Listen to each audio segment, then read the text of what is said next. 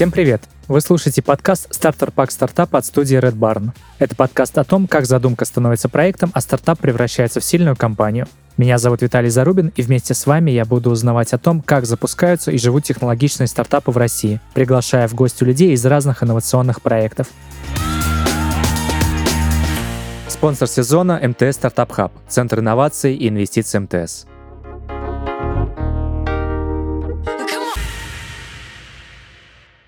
И сегодня у меня в студии Дмитрий Курин, директор департамента открытых инноваций инвестиций в МТС, основатель и SEO МТС Стартап Хаб. Дима, привет! Рад тебя видеть, спасибо, что нашел время. Да, Виталий, привет. Слушай, ну мы сегодня во многом, конечно, будем говорить о том, как привлекать инвестиции, что для этого нужно, как большая компания с э, большой экспертизой в этой отрасли. Хотелось бы с вами поговорить с точки зрения экспертизы. Давай начнем с того, что ты расскажешь немножко о специфике работы. Чем вы занимаетесь? Всем привет, я Дмитрий Курин, мы занимаемся инвестициями, как э, стало понятно из твоей вводной.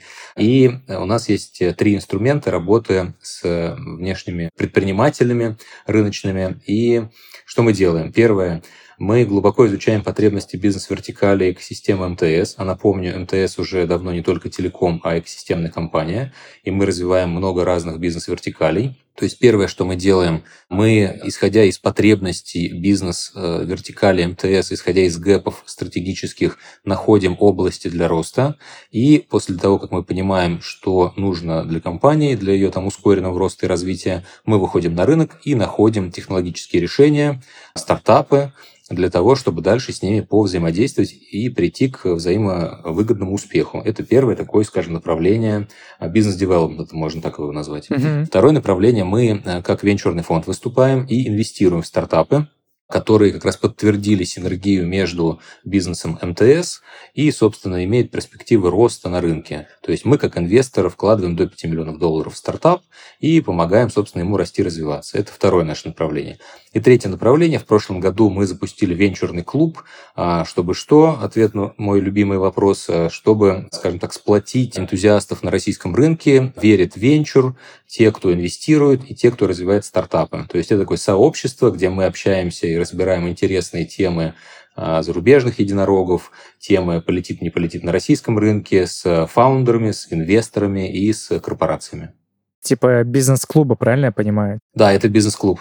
А какая цель вот в конечном счете? Потому что такие уже бизнес-клубы есть. Хотелось это просто под МТСом как-то сплотить? Ну, э, скажем так, э, мы, поскольку работаем на рынке корпоративного венчура, а учитывая, что турбулентность последних э, полутора лет рынка вообще в целом венчура очень серьезная, нам показалось, что хорошо бы выступить таким вот консолидатором угу. экспертизы вот именно венчурной, вот именно такой стартаперской, что ли, да, не просто обо всем, да, как бы бизнес-клуб обо всем, а именно вот в области развития, сохранения и укрепления вот именно венчурного рынка в России. Так кажется, что вы хотите стать таким, типа, частным инвестором в глазах стартапов и предпринимателей, но под зонтиком э, корпорации. Ну, не совсем так. Получается, что мы свои стратегические цели и ценности как корпорации ни от кого не скрываем. Да, действительно, мы хотим работать э, чуть, скажем так, более в открытую, наверное, да, с рынком, mm-hmm. поскольку рынок ну, переживает э, ситуацию турбулентности, и, очевидно, хорошая возможность сказать, кто на этом рынке есть из сильных игроков, а, например, мы такой как раз игрок и есть, и что мы открыты к дискуссии, мы открыты к инвестициям, к вложениям в этот рынок, к его развитию, в том числе экспертизы. Поэтому это скорее такая точка концентрации, наверное, людей, кому не безразлично развитие этого рынка, я, наверное, так сказал. Угу, понятно. Слушай, расскажи немножко про целевую аудиторию, то есть про стартаперов, почему выбирают именно вас, э, какие у вас сильные стороны по сравнению с частными инвесторами? А, да, если говорить про целевую аудиторию, то у нас их две. Понятно, что первая целевая аудитория на рынке – это предприниматель, стартапер. А здесь надо четко давать себе отчет, кто есть э, целевая аудитория для нас. Угу. Потому что а, вот было недавнее исследование, и в прошлом году про портрет как раз предпринимателя. Предприниматель в России – это, как правило, мужчина, где-то там 35-37 лет, который поработал несколько лет в корпорации и начал запускать собственный бизнес. То есть человек получил опыт, да, там где где-то уже самореализовался и начинает новый поход за мечтой, можно так сказать. И, собственно, для нас как раз вот эта э, целевая аудитория Core и есть, и Более того, если говорить про продукт, то здесь тоже у нас есть определенные критерии, потому что мы работаем не первый год со стартапами, точнее уже больше пяти лет мы работаем со стартапами, и наш опыт работы вот с точки зрения корпорации, с точки зрения да, там, поиска синергии, привнесения какой-то ценности, показывает о том, что работать нужно с более зрелыми решениями. То есть если ты корпорация, большой, крупный игрок, гигант, то работать с небольшими там ранними стадиями, честно говоря, и ни одним, ни вторым не приносит большой пользы. Поэтому наша целевая аудитория – это компания, которая уже несколько лет на рынке, которая кратно растет по выручке, имеет интересный технологический продукт, ну и, как правило, фаундер это, вот как я уже сказал, мужчина, там примерно вот, собственно, uh-huh. наш портрет с тобой, так если обобщить. Uh-huh. Целевая аудитория Core, понятно, это предприниматели. Вторая целевая аудитория это бизнес-вертикали компании МТС. Ну, потому что мы как бы осуществляем синергию, да, собственно, внешних технологических решений стартапов и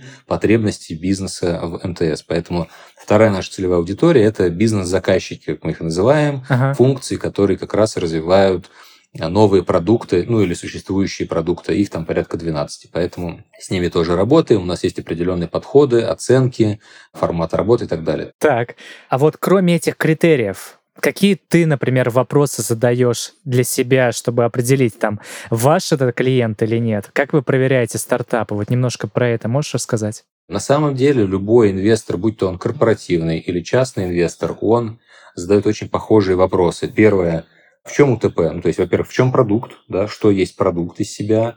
И первый здесь критерий, конечно, нам очень важно, чтобы стартап или компания коммерциализировала свою технологию, а не, например, работала на open source, да, там собрала из чего-то и палок uh-huh. какое-то open source решение и пытается, да, это монетизировать. Классно, но всегда возникнет вопрос, а в чем УТП, да, уникальное торговое предложение. Поэтому первый фокус на продукт конкурентные преимущества, из чего состоит, есть ли у нас уже, например, аналоги внутри компании, или это что-то новое. Первый продукт. Второй – рынок, очевидно, что мы, когда смотрим на компанию как инвестор, мы, конечно, должны оценивать, окей, мы делаем ставку на кого? На будущего единорога, там, не знаю, на хромую кобылу, да, или просто на энтузиастов, которые ходят по рынку, собирают деньги, ну а дальше, собственно, инвесторы будут сидеть и ждать у моря погоды. Поэтому мы смотрим размер рынка, мы смотрим его потенциал, мы смотрим скорость, как этот рынок растет, ну и, собственно, какие амбиции у основателей. И третье, наверное, тоже очень важное, и даже иногда самое важное, это синергия. Это ответ на простой вопрос.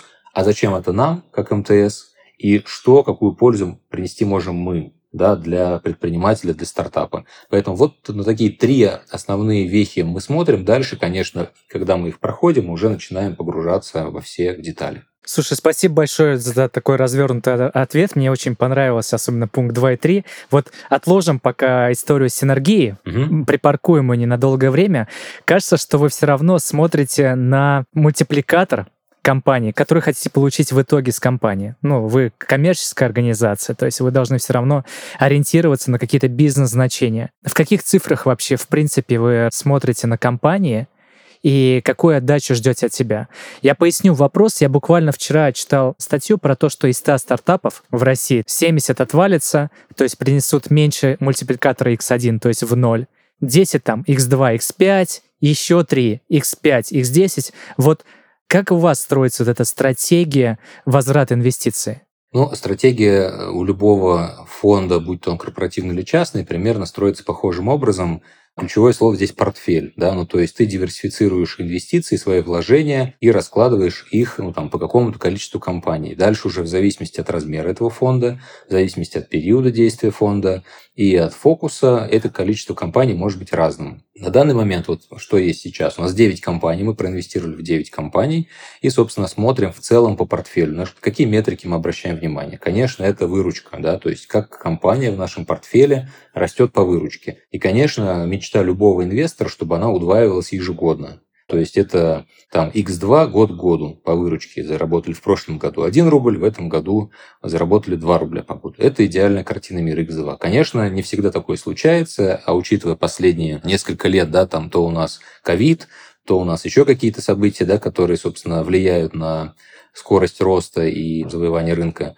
Поэтому здесь вопрос еще какой. Мультипликаторы – это хороший, скажем так, метрика оценки стоимости компании, угу. но опять же, ввиду того, что венчурный рынок сильно изменился, сейчас мультипликаторы настолько снизились в России, что это не всегда является показательным фактором здоровости, что ли, бизнеса, да, здоровости стартапа. Поэтому Помимо мультипликатора, конечно, все смотрят на свободные деньги, которые есть на счетах компании, ну, условно, free cash flow, да, вот этот свободный денежный поток. Даже не на выручку, потому что выручка может а, у стартапа быть оборотом, да, а не то, на что стоит смотреть. Поэтому мы смотрим на все финансовые метрики, когда принимаем решения, и, конечно, мы смотрим на то, что здесь мы можем выиграть. То есть помимо финансового эффекта, нам еще важно что? Нам важен time to market. Угу. Условно, у нас нет продукта, у нас нет фичи, но за счет инвестиций и за счет такой стратегической синергии, что ли, да, с этим стартапом, мы ее можем получить быстрее, чем это будем делать сами. Угу. Поэтому для нас это тоже иногда даже важнее фактор, чем условно рост X2 или X3 год к году.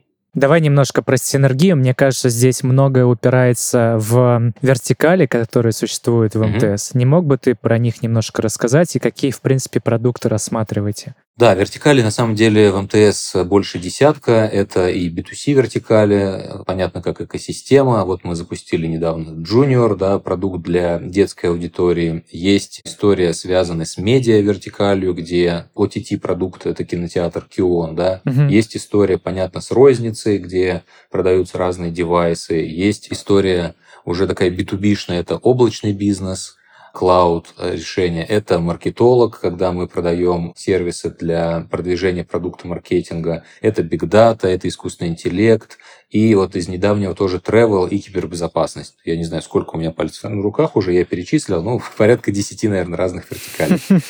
Собственно, а, фокус какой? Для каждого бизнеса, почему я сказал, что это для нас тоже целевая аудитория? Потому что каждый бизнес находится на определенной стадии своей зрелости. Где-то уже комодити, например, как телеком. Да, бизнес сложился, ну, как бы, чем здесь можно удивить? Наверное, какими-то фичами для того, чтобы оптимизировать или автоматизировать существующие процессы. То есть это не про какие-то новые рынки, новые продукты, это скорее, ну, как бы про оптимизацию. Если мы говорим, например, про какие-то новые вертикали, например, вот мы вышли на рынок travel, купили компанию Броневик, чтобы, да, там предоставлять нашим клиентам возможность забронировать жилье во время туристических поездок.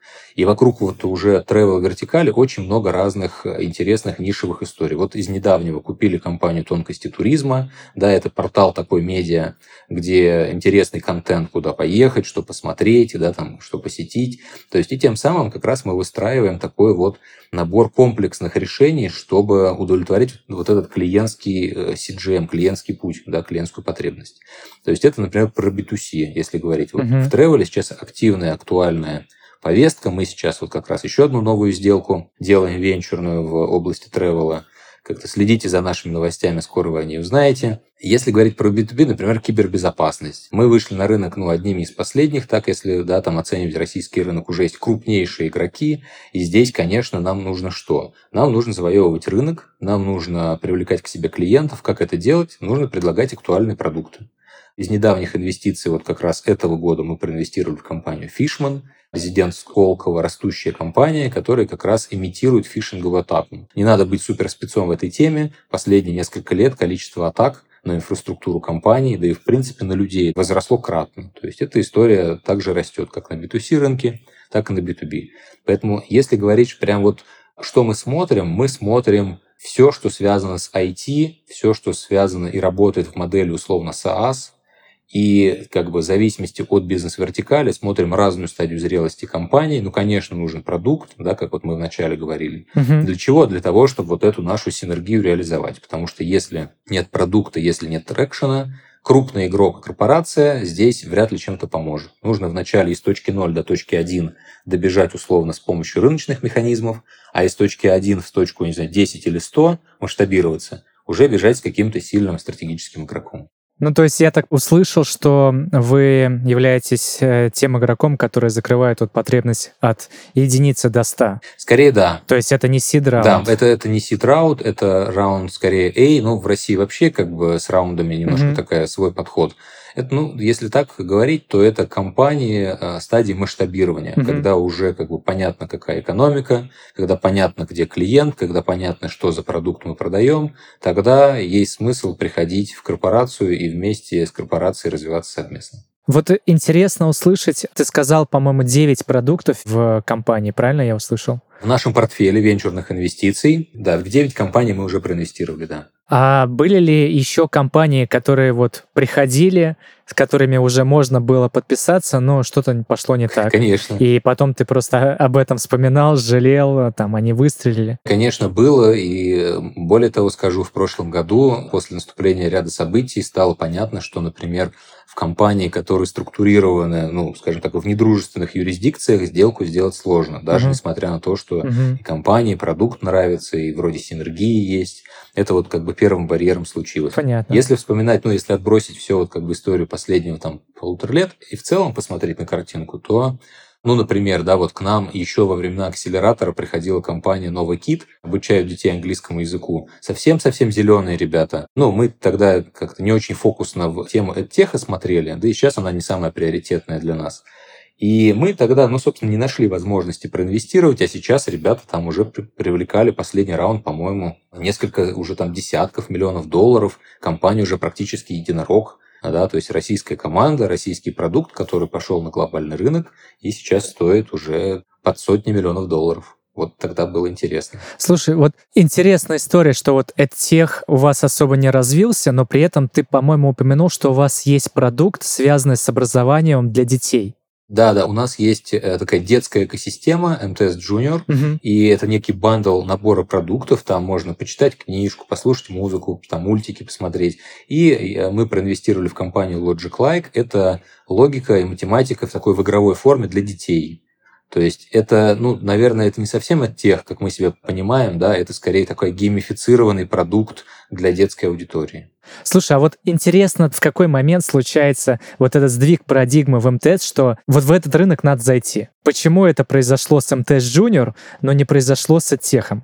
Очень хороший вопрос. Он такой э, не то, что как-то на больное, но на него есть ответ. Как правило, если в крупной компании нету бизнес-вертикали или нет лидера, который готов эту историю развивать, это направление, то любые попытки, скажем так, сложить какой-то бизнес-вертикаль из набора небольших компаний, он, ну, как правило, не складывается. Да? То есть всегда должен быть какой-то mm-hmm. core core-команда или core-компетенция, core-vision, и вокруг которого, собственно, дальше уже, ну, то есть можно через венчурные инвестиции, через M&A, через партнерство уже дополнять, добавлять, да, какие-то новые продуктовые решения. Вот в тот момент ну, не было такой сильной бизнес-вертикали, а, который бы сказал, так, мы идем как бы завоевывать э, рынок от тех. Это на самом деле вопрос курицы и яйца тоже в неком смысле. А как формировался МТС Junior, если не секрет? А, ну, вообще МТС э, пошел по как бы, логике развития бандла. Ну, например, уже несколько лет существует бандл, когда там можно мобильный интернет, мобильный телефон, телевидение, все, собственно, в одном бандле да, предоставлять. И здесь Junior пошел по похожей логике. Взяли продукта, продукт-оунера а, под историю развития детских продуктов внутри, собственно, вот экосистемы МТС. Дальше посмотрели, а какие у нас есть продукты для детской аудитории. Выбрали, собственно, смотреть мультики, читать книжки, играть, наблюдать за местоположением ребенка, тоже актуальный такой запрос на безопасность, и начали складывать bundle из того, что есть есть из того, что востребовано. Вот. Можно ли было условно из внешних продуктов этот bundle сложить? Наверное, можно, но тут опять вопрос себестоимости уже этого bundle а возникает. Сколько ты там платишь партнеру, сколько зарабатываешь сам и так далее. Слушай, а в какой момент нужно остановиться с развитием этого супер application а? По сути, это она есть такая большая экосистема, в голове которой стоит одна компания, то есть мега-корпорация, IT-компания. Думаю, что здесь многие компании идут по этому пути. Там первым, что приходит в голову, это Тинькофф, Газпром нефть тоже свой кластер активно развивает. Где вот эта линия, что пора остановиться, вот этот рынок и экосистема B2C, они замкнулись? А, очень сложный вопрос и очень хороший, потому что, мне кажется, еще ответа глобально на этот э, вопрос не существует. Почему? Потому что рынки, вот эти экосистемы только-только консолидируются, но, наверное, ответ может быть таким. Там, где ты чувствуешь свою силу с точки зрения core-компетенции, с точки зрения наличия продуктов в твоем портфеле, собственно, ту и нишу, ну, очевидно, если она тебе нативно, понятна и интересна, ты будешь завоевывать. Мгм. Вот когда у нас был в этом году ребрендинг, да, то есть мы перешли на новый бренд, новое позиционирование МТС, президент нашей компании э, тогда сказал, что я не верю, что останется только одна экосистема. То есть каждый силен в своем. Например, там, не знаю, Яндекс силен, да, там, в, в деливере условно, да. Мы сильны в частотной какой-то коммуникации с большой массовой аудиторией. Мгм. Там кто-то силен в чем-то своем. Поэтому мне кажется, какой-то одной экосистемы не будет, будет набор экосистем, которые даже будут между собой партнериться, пересекаться, какими-то там бандлами, например, обмениваться. Поэтому тут ответ, скорее всего, такой, что ограничение будет размер рынка, раз, и проникновение продуктов от одной или там нескольких экосистем. И будут ли они условно между собой коллаборировать или конкурировать? Вот, наверное, ответ такой. Но пока еще до этого, мне кажется, далековато. Но мне кажется, что то, что ты проговорил сейчас, имеет место быть в дальнейшем. Тем более это, в принципе, опирается на то, как работали программы лояльности раньше. Да? В какой-то момент они начали объединяться.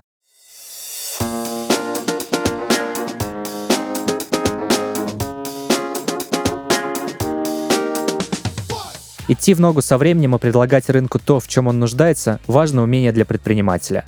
Но порой идеи успешных компаний настолько необычны, что невозможно заранее сказать, приживется модель или нет. Зато после запуска мы удивляемся, как вообще жили без этой услуги или продукта. В новой рубрике «Стартер пак успеха» я расскажу, как нестандартный подход помогал предпринимателям превратить идеи в дело своей жизни. Японский стартап Astralife Experiences предлагает космическую замену фейерверкам. Компания собирается устраивать метеоритные дожди на заказ. Ее основали два астронома – Лена Акадима и Тосинори Куахара. Вместе они хотят вывести на орбиту спутники с искусственными метеорами на борту. В каждом будет по 400 звезд, которые, сгорая в атмосфере, превратятся в настоящий метеоритный дождь. Astralife Experiences планирует устраивать небесное шоу для крупных мероприятий. Например, открытие Олимпийских игр. Искусственные звезды падают медленнее, чем настоящие метеоры, поэтому наблюдать за ними можно долго. К тому же, в отличие от обычных фейерверков, проект безопасен для природы. Красивая идея может превратиться в удачный стартап только если обеспечить ее инвесторами и спонсорами. Получить поддержку для своего бизнеса можно благодаря партнеру нашего подкаста МТС Стартап Хаб, Центру инноваций и инвестиций МТС. МТС StartUp Hub работает со стартапами в двух направлениях, как венчурный фонд и коммерческий партнер. Венчурный фонд МТС инвестирует в стартапы из России и стран СНГ, в которых видит перспективу быстрого роста и синергию с экосистемой МТС. Проекты поздних стадий могут получить от фонда до 5 миллионов долларов. Коммерческое сотрудничество с МТС StartUp Hub дает стартапам возможность протестировать свою бизнес-модель с помощью пилотного проекта, затраты на которые берет на себя Центр инноваций МТС. В случае успеха стартап может подписать долгосрочный контракт с МТС и масштабировать свое решение на инфраструктуре компании. Как МТС StartUp Hub может помочь стартапам? Прежде всего, деньгами. А стартапы, ставшие частью экосистемы МТС, получают доступ к API, каналам продаж, гранты на облачные сервисы и возможность запуска рекламных кампаний на платформе МТС Маркетолог на льготных условиях. Для стартапов МТС StartUp Hub – это точка входа в МТС, экосистема номер один по работе со стартапами. Если у вас уже есть успешный бизнес, то развить его и сделать еще успешнее можно именно здесь. Убедитесь сами по ссылке в описании.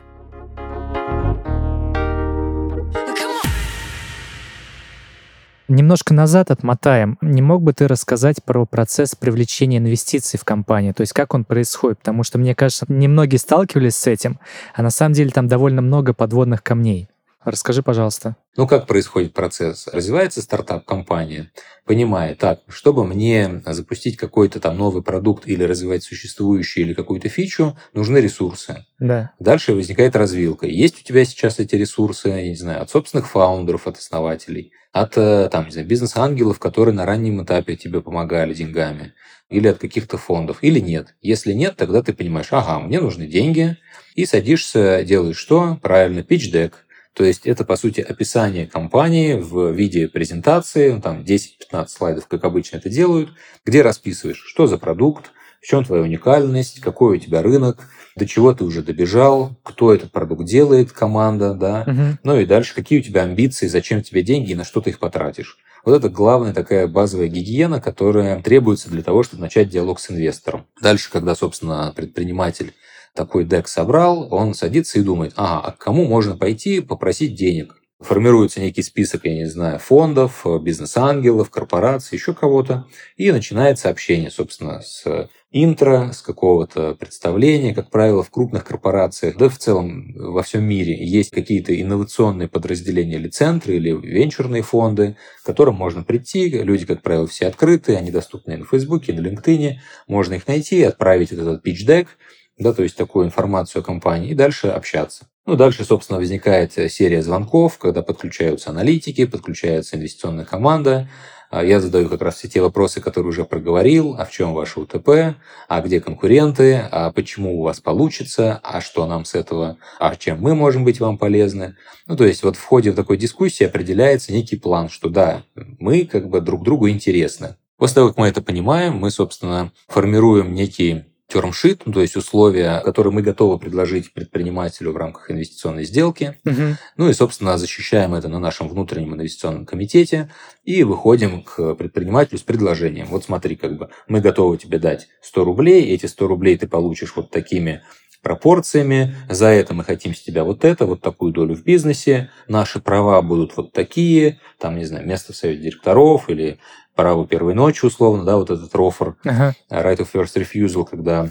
мы первыми можем предложить, э, там, условно, тебе купить компанию или выкупить долю, если к тебе кто-то на рынке придет, и так далее. То есть набор условий.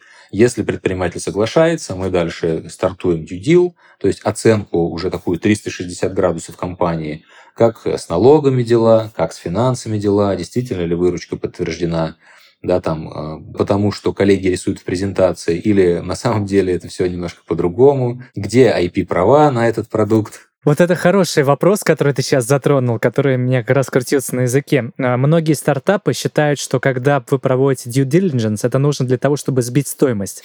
Но на самом деле, мне кажется, что это не конечная цель, как минимум. Сто процентов. Но due deal – это просто история про то, ну, то есть, кому мы даем деньги. Да. Это условно такая как-то скоринг-модель, когда вот в банк вы идете получать кредит, например, да, вас же там делают скоринг-анализ. Угу. Насколько вы платежеспособны, насколько вы можете деньги вернуть. Ну, вот это примерно то же самое, такой скоринг.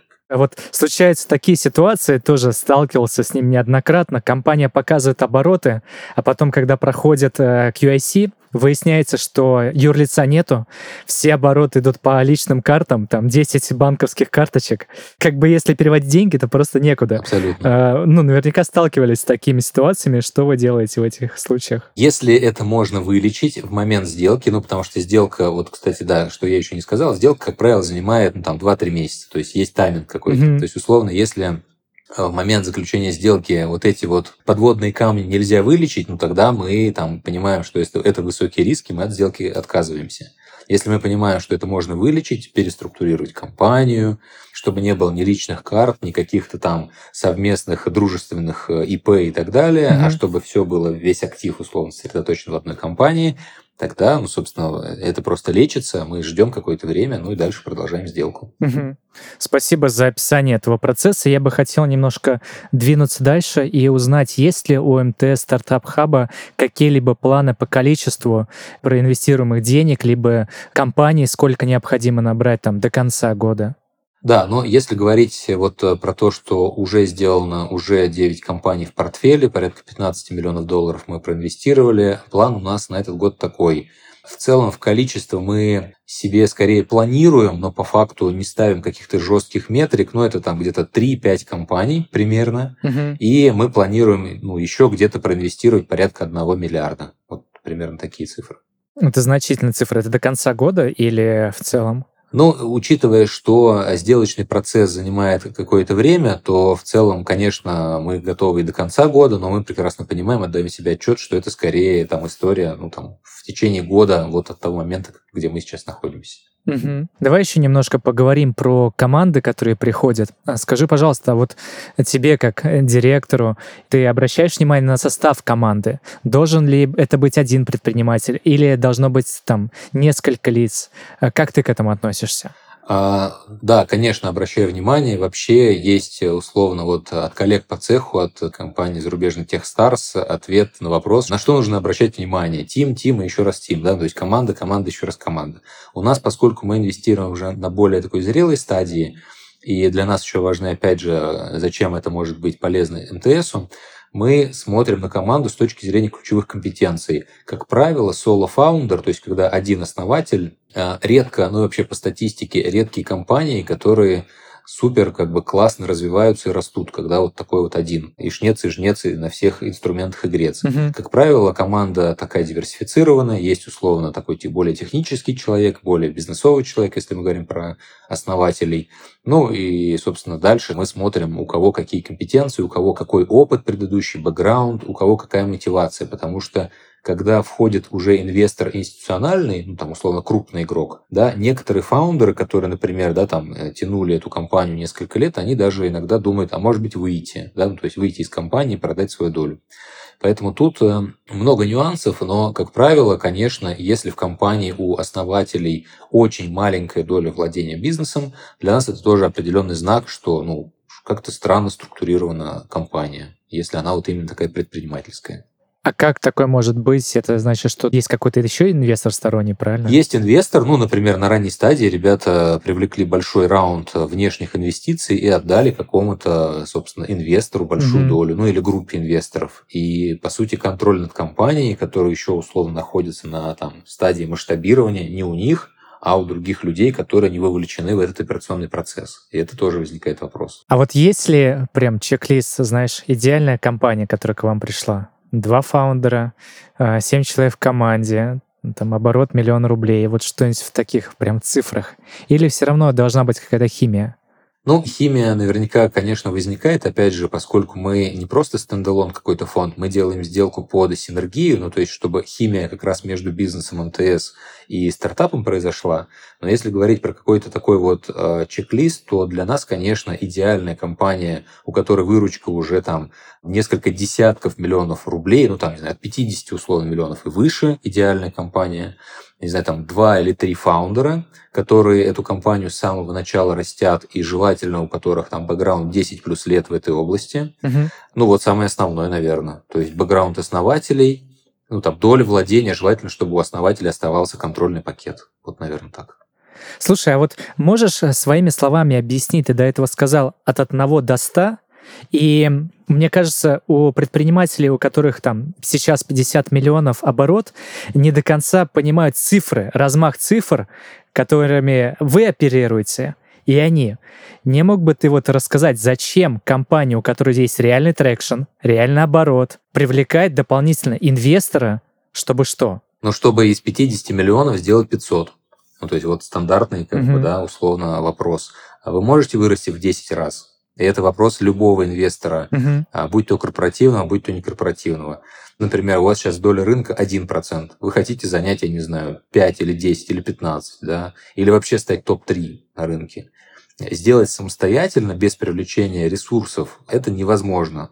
Но опять же, если только не у фаундера не такой глубокий карман, да, там, не знаю, доступ к деньгам, к ресурсам неограниченный, но таких фаундеров я еще не встречал, которые развиваются на свои всегда. Или если это только дивидендный бизнес. То есть, условно, компания Мгм. прибыльная, компания уже зарабатывает, и ей, в принципе, деньги ну, там, не особо нужны для того, чтобы дальше спокойно-спокойно развиваться. То есть, такие кейсы тоже бывают. Но мне кажется, самый главный ключевой ответ это все-таки рост, чтобы выиграть бизнес. Вот мне нравится кейс Dropbox, который, в принципе, показал работоспособность модели. Но мне кажется, что без э, дополнительных инвестиций их бы просто кто-то опередил. Вот и все, у кого были деньги и доступ к ним. Кто-то опередил, кто-то выкупил. Да, да. Это же всегда вопрос, кто выиграет этот рынок. Ну, То есть важно еще время. Нельзя вот это упускать. Да. Мне кажется, это очень хороший должен быть комментарий для наших слушателей. Я хотел бы еще проговорить с тобой немножко про инвестиционный фон. Насколько я знаю, ты тоже с коллегами из МТС ездил в Силиконовую долину. Видел, что такое ее комбинатор, видел, сколько там компаний, вообще про рынок продавца, а не покупателя. И хотелось бы услышать ответ на один вопрос. Чего нам не хватает, чтобы вот перестать осматриваться назад, на других? Что еще нужно? Ой, вопрос, как это еще на полчаса, но давай попробую как-то сжато и кратко на него ответить. Всегда на этот вопрос ответов несколько. Первое, нужно время. Венчурный рынок там в долины или, например, того же Израиля, который тоже такой, да, мини-силикон Вэлли, да, как называют, Мгм. начал складываться еще там в 70-х годах. Наш венчурный рынок начал складываться в 2000-х годах. Ну ладно, окей, там кто-то может сказать в 90-х. То есть времени прошло еще не так много. Первое, то есть нужно время. Второе, нужен капитал. Когда деньги со всего мира стекаются в ту же самую долину, большое количество инвесторов, большое количество фондов, куча акселераторов, инкубаторов. Ну, то есть насыщенный такой суп, где есть ресурс и куда стекаются, как на свет, э, светлячки, как раз э, предприниматели, за ресурсом. Сколько у нас акселераторов, сколько у нас инкубаторов? В десятки раз меньше того, условно, что есть в той же долине. Или да даже не надо в долину, хоть в Китае. Там, не знаю, условно, в одной провинции китайской там по 40, по 50 инкубаторов. У нас на всю страну, наверное, там насчитается столько. Поэтому недостаточно инфраструктуры, угу. недостаточно капитала, то есть который бы давал деньги на развитие предпринимателя, на развитие продукта. Не вкладывал в недвижимость, да, как защитный механизм, угу. а, собственно, вкладывал в растущую компанию. Что для этого нужно, чтобы вкладывать? Регуляторика и защита инвестиций. Ну, то есть инвестор, как человек с деньгами, должен понимать, окей, я вкладываю 10 рублей, я там на депозите заработаю 10%, а в стартапе я заработаю 30%. И у меня эти деньги будут в сохранности, я защищен, защищен правовым режимом, защищен а, там, не знаю, политикой, регуляторикой и так далее. То есть это тоже очень важно, да, там защита капитала и защита инвестора. А еще самое важное, что когда я буду, например, долю в этой компании продавать, сейчас очень популярно налоговый режим, где на прирост капитала налог ноль, да, вот этот capital gain, uh-huh. например, в Дубае. То есть я продаю долю и налоги вообще не плачу. Если квартиру я, например, там продам не через 5 лет, а через 3 года, я заплачу 13 там, или 15 процентов НДФЛ. Да. А если я проинвестирую в стартап, я не буду классно, ну, конечно, классно. То есть нужны правовые режимы налоговые. Ну и в целом-то все, наверное, вот эти три. То есть время, капитал и правовой режим. Все остальное у нас есть. У нас есть э, хорошая, грамотная там, технологическая школа. Э, Растет культура предпринимательства. Но просто еще времени очень мало прошло, и ресурсов недостаточно. Слушай, а вот есть какая-то статистика вообще по количеству стартапов там в Америке у нас? Я недавно слышал, что в Америке порядка 100 тысяч именно частных инвесторов, бизнес-ангелов. Угу. Может быть, есть ли цифры какие-то по России, чтобы понимать вот размах текущий? Для примера, а, в Европе а, в прошлом году, в 22-м, ну, для Европы тоже довольно кризисным, да, там ага. 2400 сделок было венчурных сделано. Да. В России, если память не изменяет, там 135, что ли, сделок было в прошлом году. Всех венчурных сделок на российском рынке там чуть больше 100. В Европе 2400. Ага. Там про размер капитала, по-моему, 21 год. Оценка капитала, который вложили в стартапы в России, это был очень хороший рост. 21 год. 1 миллиард долларов. Угу. Это мы вложили вообще во все стартапы во всей России. 1 миллиард долларов. Условно, возьмите Эстонию какую-нибудь, да, там маленькую страну, из Эстонии три единорога выросло. Вайс, Болт и еще какой-то, не помню. Ну, то есть размер инвестиций угу. колоссально другой. Там условно Наш 1 миллиард – это просто даже меньше 1% всего венчурного рынка. То есть рынок очень маленький. Слушай, интересно, конечно. Меня немножко повергло в шок эта цифра, честно говоря. 130 сделок, 135.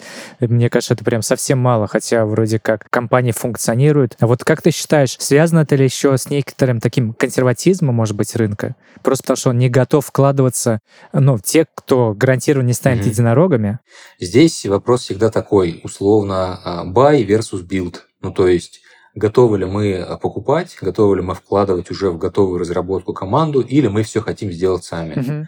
Вот последние пять лет ментальность вот эта вот культурная, такая бизнесовая российских компаний, да и в целом вообще игроков на российском рынке стала сдвигаться все-таки больше в сторону buy. Ну, потому что это быстрее, потому что это выгодней, там сколько ты будешь внутреннюю разработку вваливать, какой будет эффект. А самое важное, какая мотивация у внутренних продуктологов корпорации и у внешнего предпринимателя, которым на рынке живет в режиме ограниченного ресурса условно и в режиме доширака. Да, как бы, если он добежал, он молодец. Угу. А в корпорации у тебя все стабильно, зарплата, там, премии и так далее. Поэтому эта ментальность, она начала сдвигаться последние вот там несколько лет. Но, конечно, ей еще пока далеко до там западных примеров. Вопрос, надо ли нам идти по этой модели, или условно у нас должен быть какой-то микс, потому что с другой стороны качели есть восточный подход, я не знаю, тот же самый Samsung, да, там, я не знаю, японские компании. Они предпочитают внутри делать инновации, создавать продукты. То есть, да, там критерий всю жизнь работать на одном месте. У них свой подход, да, и там создаются инновации, создаются R&D, угу. продукты новые создаются. Поэтому тут вопрос, как бы, по какой нам модели идти. Но вы вот как раз-таки используете гибридную модель. Ты же упомянул, что у вас есть как возможность привлечения инвестирования в компании, да. так и внутренний. Это акселератор, правильно называется? Ну, у нас, скажем так, это называется МТС Стартап Хаб Центр э, венчурных инвестиций и инноваций. Акселератор мы проводили раньше как инструмент такого, знаешь, как это массового, да, там, э, охватного механизма ага. отбора. Сейчас мы более точно действуем. Акселератор как программа особо не проводим, но в целом это ну, там, центр по работе со стартапами можно так сказать. Слушай, а вот в связи с этим возникает вопрос, а не выгоднее на самом деле ли выстраивать вот эту модель работы со стартапами как раз таки внутри, не привлекая сторонние, брать идеи с рынка и развивать это внутри? Ну, это классический такой подход venture builder а, ага. когда ты там делаешь какой-то внутренний продукт и дальше его там spin-off ишь и выводишь на рынок. Мы такую модель использовали, запустили венчурную студию Builder в прошлом году, как раз перед началом еще СВО его закрыли, да, проверили гипотезу. А здесь есть всегда несколько особенностей каких. Первое – скорость любая корпоративная скорость не равно скорости стартаперской. И потому что есть регламенты, есть процессы, есть бюджетные какие-то процедуры и так далее. Полностью от них отказаться ни в одной корпорации невозможно. Это надо выделять эту компанию отдельно из-под процедур корпорации, такой делать отдельно standalone, чтобы вообще не действовали на нее никакие правила. Но тогда возникает вопрос, какая связь с корпорацией и зачем это, да? То есть, условно, это отдельно стоящая какая-то венчурная студия, uh-huh. такая venture builder или нет. И тут всегда дилемма. Опять же, второй вопрос – мотивация.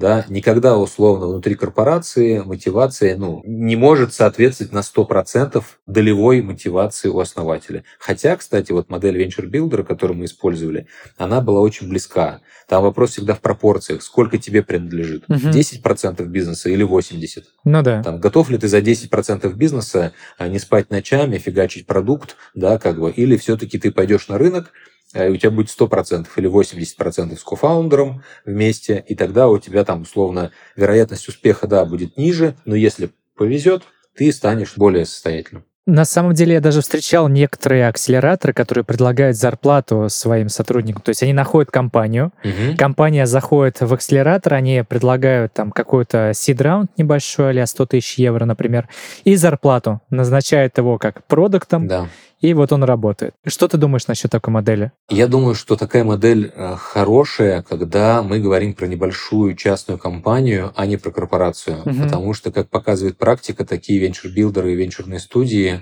в логике, ну, условно, найма founder а. Не когда founder сам с идеей пришел, а найма founder а – это всегда по статистике вероятность успеха выше, как ни странно, да, это выше вероятность успеха, чем, например, с нуля создавать. То есть венчурные студии почему процветают? То есть высокая скорость, тебе помогают ресурсами, да, условно, там у тебя есть какой-то пул возможных ресурсов и экспертов, которые ты можешь использовать для добегания, но у тебя как будто бы такая предпринимательская мотивация.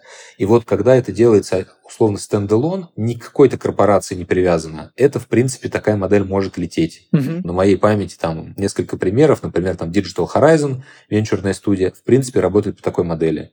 Хороший кейс, хороший пример. Когда это внутри корпорации, вот отвечая на твой вопрос до этого, да. всегда у тебя возникает дилемма а надо ли преследовать стратегические интересы корпорации? А как быть с процессами и процедурами? А можно ли вообще условно продуктолог, который делает внутренний продукт, работать за зарплату, а продуктолог, который делает внешний продукт, работает за опцион или за долю? А почему так? Тогда и внутренне скажет, и я хочу долю. Ну и возникает вот эта вот дилемма инноватора, так и называется. Мне кажется, что мы немножко про корпорацию говорим в таком негативном разрезе, что вот, мол, стартап маленький, динамичный такой, заходит в какую-то большую медленную машину, но я на самом деле не согласен с этим термином, я бы хотел, чтобы ты его чуть более подробно раскрыл, потому что для меня, например, когда стартап становится на какую-то регуляторную основу, регламенты, стандарты, он от корпорации получает множество всего, начиная от исследования рынка, мощностей, экспертиза. Вот не мог бы ты эту сторону тоже чуть более широко раскрыть? Да, конечно. На самом деле вот это мнение, что корпорация большая, страшная и поглотит вас в объятиях, это тот миф, которым вот мы более пяти лет уже развенчиваем, показывая, что есть эффективные инструменты работы между предпринимателем и корпорацией. И как раз вот это ровно об этом, что Корпорация в случае правильного инструмента, адекватной команды и определенного ресурса для вас скорее благо и помощь, чем, условно, там, не знаю, барьер. Мгм. Почему так? Потому что, вот опять же, по нашему опыту, да, к нам приходят предприниматели, мы начинаем структурировать сделку, а у них в команде, ну, просто нет ресурса на дорогого юриста. А условно, у нас в компании юрист, который сделочник, который делает вот венчурные сделки, он есть. И даже вот этот факт, то, что мы им помогаем правильно структурировать компанию, там, открыть новое юрлицо, правильно там с акционерами и так далее, то есть это для них уже помощь. И дальше, когда мы в процессе работы начинаем с ними сотрудничать, выстраивать эти синергии, мы можем им дать облачные ресурсы, да, там, на условиях более выгодных, чем на рынке. Мгм. Доступ к экспертизе, доступ к маркетингу, к тому же самому. Вот опять же, вспоминая про Junior, да, если бы условно компания просто пришла с рынка в МТС и сказала, а давайте-ка вы меня продвинете, да, ну как бы порекламируйте мой продукт, конечно, никто бы не стал это делать. А когда у тебя есть венчурные инвестиции, когда ты уже такой долгосрочный партнер корпорации, у тебя открываются новые возможности. Экспертиза, маркетинг, финансы, технологии. Ну, то есть довольно внушительный такой пакет. Не мог бы ты рассказать про свои цели, которые ты ставишь перед хабом? Цели у нас э, менялись, и они такие очень гибкие, адаптивные. Почему? Потому что мы видим, как меняется рынок. Поэтому, если говорить про наше целеполагание на момент здесь сейчас, оно состоит из следующего. Первое. Мы активно инвестируем в России, укрепляя и развивая цифровую экосистему МТС. Мы являемся одними из лидеров по корпоративным инновациям по работе со стартапами в России, и это лидерство мы планируем сохранить и, собственно, удерживать. А, Мы э, помогаем портфельным компаниям развивать сотрудничество с МТС и получать определенные бенефиты. Мгм. То есть, если говорить про цифры, это сделки, это рост э, выручки наших портфельных компаний и их оценки, и, собственно, сохранение лидерских позиций среди остальных корпораций по работе со стартапами и с инновациями. Понятно. Дмитрий, спасибо большое, что сегодня пришел к нам в гости. Мне очень понравилось то, как ты осветил работу корпорации, вообще вклад компании в развитие стартапов в России. Спасибо, Виталий, да, за интересные вопросы.